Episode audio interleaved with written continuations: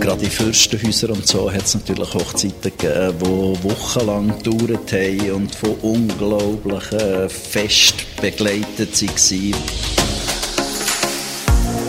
Die mächtigen Männer, die oft äh, mehrere Ehen hatten, das hat Kille ganz massiv probiert zu bekämpfen.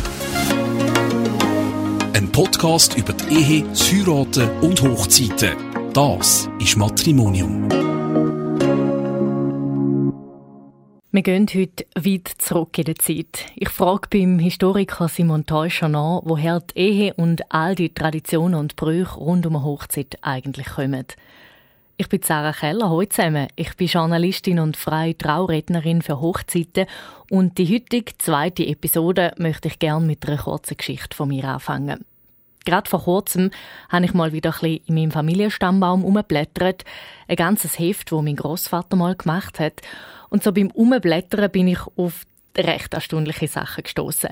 Mein Ur-Ur-Urgroßvater aus dem 18. Jahrhundert hat 15 Kinder von zwei verschiedenen Frauen gehabt. Nicht unbedingt außergewöhnlich, aber seine erste Frau ist im Dezember gestorben und das erste Kind mit der zweiten Frau ist schon im Februar auf die Welt gekommen. Nur gerade zwei Monate nach dem Tod der ersten Frau.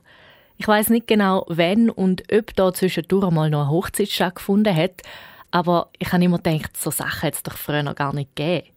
Aber das stimmt eben nicht, sagt der Historiker Simon Teuscher. Auch schon früher hat es einen Haufen Sex vor der Ehe, Singles und Patchwork-Familien gegeben.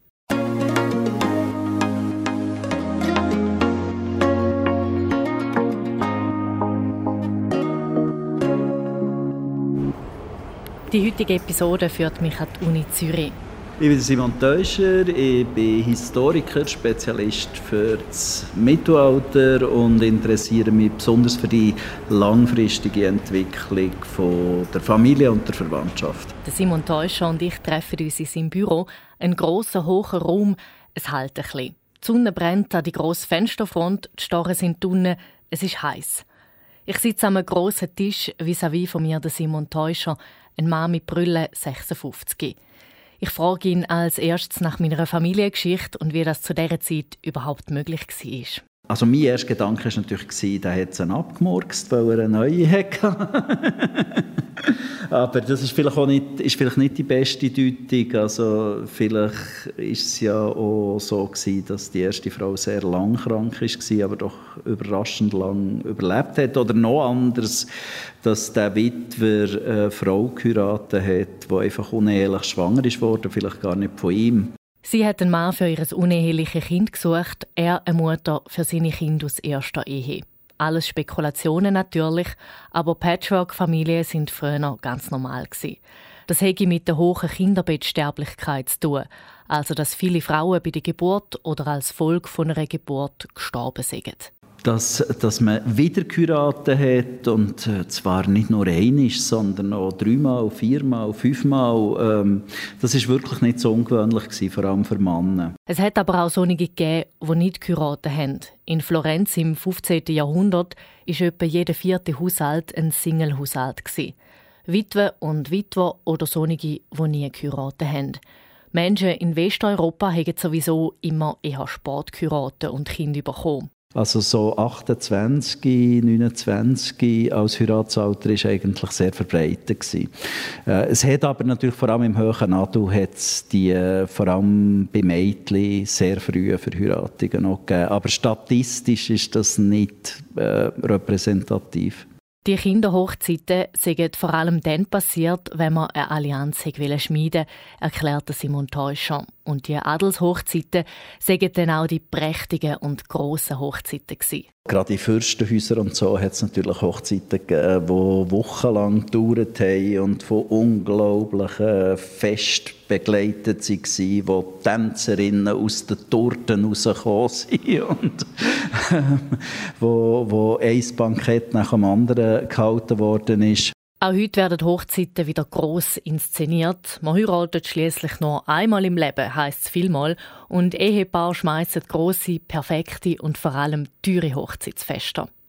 Schöne Dekorationen, Blumen, Geschenke, Ritual, Fotografinnen, nichts fehlen an dem grossen Tag, wo die Frau dann im weißen Kleid zum Altar läuft und ihren Vater sie dem Bräutigam übergibt. Besonders im reformierten Europa ist äh, die Zustimmung der Eltern wahnsinnig wichtig gewesen, äh, für die Ehe. Die katholische Kirche hat eigentlich immer alle Ehen anerkannt, auch, auch wenn sie heimlich geschlossen wurden. Also man musste einfach müssen dabei bleiben, sonst ist es ungemütlich geworden. Aber äh, grundsätzlich hat ein Paar sich einfach die versprechen und, und das hat gehalten. In der reformierten Welt ist die Hochzeit als Angelegenheit Sicherheit der Eltern sehr, sehr wichtig gewesen. Übrigens, früher haben die Frauen bei der Hochzeit noch keine weißen Kleider an. Erst Anfang des 20. Jahrhunderts ist ein weißes Brutkleid Standard geworden. Manche Quellen reden auch von Ende 19. Jahrhundert. Vorher sind Brutkleider vielmal farbig oder auch ganz schwarz gewesen. Weil viele Frauen aus ärmeren Schichten sich kein neues Kleid für die Hochzeit haben können haben sie einfach das Schönste angezogen, was sie gerade noch im Schrank hatten, und das ist ein schwarzes Sonntagskleid. Meistens ist es aber schon immer die Frau die ein größere Tamtam aus dem Kleid gemacht hat. Und das hat seinen Ursprung im Mittelalter. Der Simon Teuscher erklärt. Bis im 13. Jahrhundert haben Söhne und Töchter immer gleich viel geerbt. Nachher sei das nicht mehr so gewesen. Dann hat man zwischen den Geschlechtern einen Unterschied gemacht. Die Söhne haben die Immobilien bekommen und die Töchter haben man mit Geld und Luxus entschädigt die ganze Verbindung von Frau und Textil, ja, wenn wir jetzt so wollen, die hat sehr stark mit diesen Ehemustern auch zu tun, dass man eben ähm, Bub den Bauernhof quasi mit in die Ehe gegeben oder er hat ihn dann vielleicht später geerbt. Und der Tochter eben als Entschädigung äh, da die Truhe im 18. und 19. Jahrhundert gegeben, die jetzt überall rumstehen und äh, man kann sie ja nicht brauchen heute, wo teure Lindtücher und schöne Kleider und bestickte Tüchli und so drin waren. Und, und also der Kleiderluxus, vor allem bei der Frau, äh, das ist eigentlich historisch gesehen ein Trostpreis. Wir gehen noch weiter zurück in der Geschichte. Die Ehe hat ihren Ursprung schon weit vor dem Mittelalter und es gibt noch Theorien über die Anfangsformen. Evolutionsforscher gehen aber davon aus, dass am Anfang der Menschheit die Promiskuität geherrscht hat, also die frei ungeregelte Partnerwahl. Später sind dann die Gruppenehe und Polygamie daraus entstanden. Was ins Mittelalter fällt, das ist sicher die Propagierung durch die christlichen Kirchen von der Ehe als Sakrament.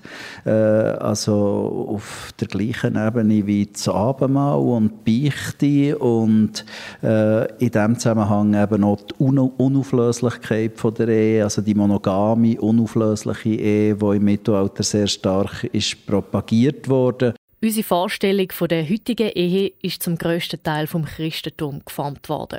Die Ehe ist eine Art Organisation von unserer Gesellschaft. Es ist darum gegangen, nur noch mit einer Person Sex zu haben. Gewisse Formen der Gesellschaft sind gar nicht mehr geduldet worden, sagt Simon Teuscher. Die mächtigen Männer, die oft äh, mehrere Ehen hatten, die mehrere Frauen hatten, vielleicht auf verschiedenen Stufen, nicht alle mit Erbrecht und so. Äh, aber das hat Kille ganz massiv probiert zu bekämpfen. Die Ehe hat also der Kirche sehr viel mehr Macht gegeben im Mittelalter und in der freien Neuzeit. Die Kirche hat entschieden, was legitime Beziehungen sind und was nicht, und das gilt zum Teil bis heute noch. Mit dem Ja zu der Ehe für alle hat das Schweizer Stimmvolk vor bald zwei Jahren eine weitere Form der Ehe als legitim erklärt. Die Ehe hat auch noch andere Zwecke erfüllt, die nichts mit der Kirche zu tun haben, sagt Simon Teuscher der ist natürlich nachher auch, auch, wichtig geworden für die staatliche Organisation, für die Steuern, für äh, das Erben, für das Verantwortlichsein füreinander, für eheliche und uneheliche Kinder voneinander zu unterscheiden. Ein Vergleich zu früher machen wir auch noch vielmal, wenn es um die Liebe geht. Heute heiraten wir aus Liebe, früher war es rein zwecklich. Die Ehe eine nüchterne, pragmatische Angelegenheit, eine Zweckgemeinschaft, um die Frauen absichern, heisst es vielmal. Der Simon Teuscher muss das relativieren. Dass man Tochter mit dem grössten Bauernhof heiratet, das schließt ja nicht aus, dass man sie liebt. Und dass man das Gefühl hat, man heiratet aus Liebe, das schließt überhaupt nicht aus, äh, dass sich das auch karriere- und reichtumsmässig äh, lohnt. Äh, und das sehen wir ja auch daran, dass immer noch sehr stark klassenendogam, könnte man das nennen, geheiratet wird. Also man heiratet so ungefähr in der gleichen Schicht mit Leuten, die einen vergleichbaren Hintergrund haben. Im Spätmittelalter und in der frühen Neuzeit ist es sehr weit verbreitet dass reich und arm geheiratet haben. Also die Tochter mit dem grossen Bauernhof heiratet den Sohn ohne Bauernhof. Jemand mit dem Handwerksbetrieb heiratet jemand ohne Betrieb. Die Ehe sei sehr ungleich gewesen, erzählte Simon Teuscher. Die grosse Änderung sei dann im 19. Jahrhundert gekommen. Die Leute haben angefangen gleich heiraten, also in den gleichen Schichten. Dort hat natürlich die Liebe und so das ganze Emotionale hat doch ein bisschen, äh, eine Funktion als Marker von einem bestimmten Lifestyle. Oder ich verliebe mich in die Tochter, wo, in das Mädchen, das Goethe auch so schön findet, wo auch gerne an Klavierkonzert geht, wo auch gerne im Sommer äh, in ihr Landhaus rausfährt. Äh, aber das sind ja alles Sachen, die wo etwas Ideelles haben, etwas Emotionales, aber wo irgendwo auch Marker sind für die Zugehörigkeit zu einer gewissen Schicht. Also äh, ja, ein bisschen brutal gesagt, ist die Liebe manchmal auch ein Riecher für, äh, für die funktionale Heirat. Funktionale Hochzeiten hat es im 19. Jahrhundert viel gegeben. Das ist die große Zeit der Heirat innerhalb der Verwandtschaft, also Cousine heiratet Cousin. Man hätte das Geld beieinander behalten. Nach dem Ersten Weltkrieg hat das dann aber ziemlich abrupt wieder aufgehört, erklärte Simon Teuscher. Das passiert so etwa um 1914. Also da gibt es ziemlich klare Daten dazu. Das ist eben auch die Zeit, wo tatsächlich geerbtes Vermögen für die meisten Leute, für die ganz Reichen ist es natürlich immer wichtig aber für die meisten Leute nicht besonders wichtig ist, weil tatsächlich das enorme Wirtschaftswachstum die Möglichkeit hat durch Arbeit äh, recht, zu recht viel Wohlstand zu kommen. Die Ehe unter Cousinen und Cousins ist übrigens in der Schweiz und in den meisten europäischen Ländern auch heute noch erlaubt und fällt nicht unter das Inzestverbot.